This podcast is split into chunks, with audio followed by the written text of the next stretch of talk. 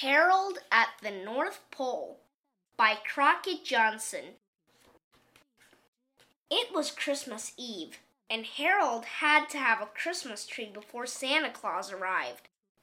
So, in a warm woolen cap and mittens, with his purple crayon and the moon, he set off for the North Woods. Harold made sure he went north by the Big Dipper he was glad it happened to be a clear, starry night. Suddenly, he remembered Santa Claus came by sleigh. There would have to be snow. And there was snow. There was a blizzard. Harold shivered. It's a fine night to be out, he thought, for a snowman. The snowstorm was worse than he imagined. Even a snowman didn't look cheerful in it. Harold gave the snowman a muffler to wear. And happily, the storm finally was showing signs of letting up. The snow stopped falling, but it lay in big drifts. It covered everything. From the looks of things, Harold thought, he might very well be at the North Pole. But this couldn't be really the North Pole, he told himself, because he knew that Santa Claus's workshop is at the North Pole. And here, all Harold could see was snow.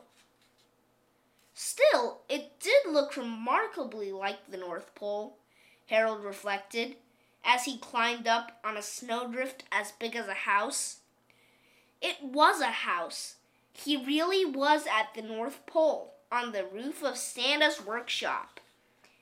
With smooth snow over the eaves, Harold was sure Santa Claus was inside.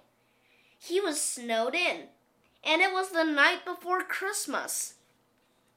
Why? Harold asked excitedly. Couldn't Santa come out up the chimney? Then he realized that was a silly question.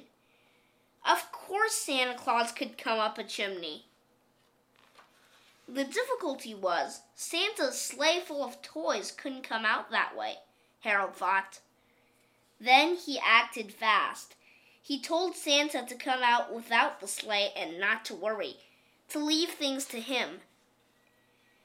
Santa Claus appeared to be rather doubtful, but Harold confidently went to work lining up the reindeer. Soon, Prancer and Dancer were pawing at the snow eager to be off around the world. Harold wasn't quite certain of the names of the other reindeer, but he made sure there were eight of them. They were all handsome and spirited animals, and if they weren't exactly in their right order, none of them complained. Harold harnessed them with no difficulty, and he hitched them to a splendid sleigh. A comfortable seat for Santa Claus, and it had room for a sizable bag of toys. He generously filled the bag to overflowing.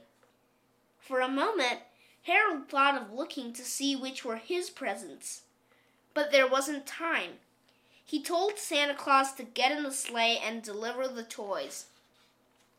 And without more ado, he waved goodbye. He would have liked to ride with Santa, but he still had to find a Christmas tree. And he had to get it home and decorated too before Santa got there. He looked everywhere for a Christmas tree, but all he could see was the moon. He wondered how the moon would look on top of a Christmas tree as an ornament. It looked fine over the tree, and the tree also looked fine under the moon. It was just the tree he had been looking for. Now the only problem was to get it home. It had to stand in the living room between the fireplace and the big soft chair. Fortunately, the tree fitted in perfectly. Harold hung up one of his stockings on the fireplace mantel and he climbed into the big soft chair to wait for Santa Claus to arrive.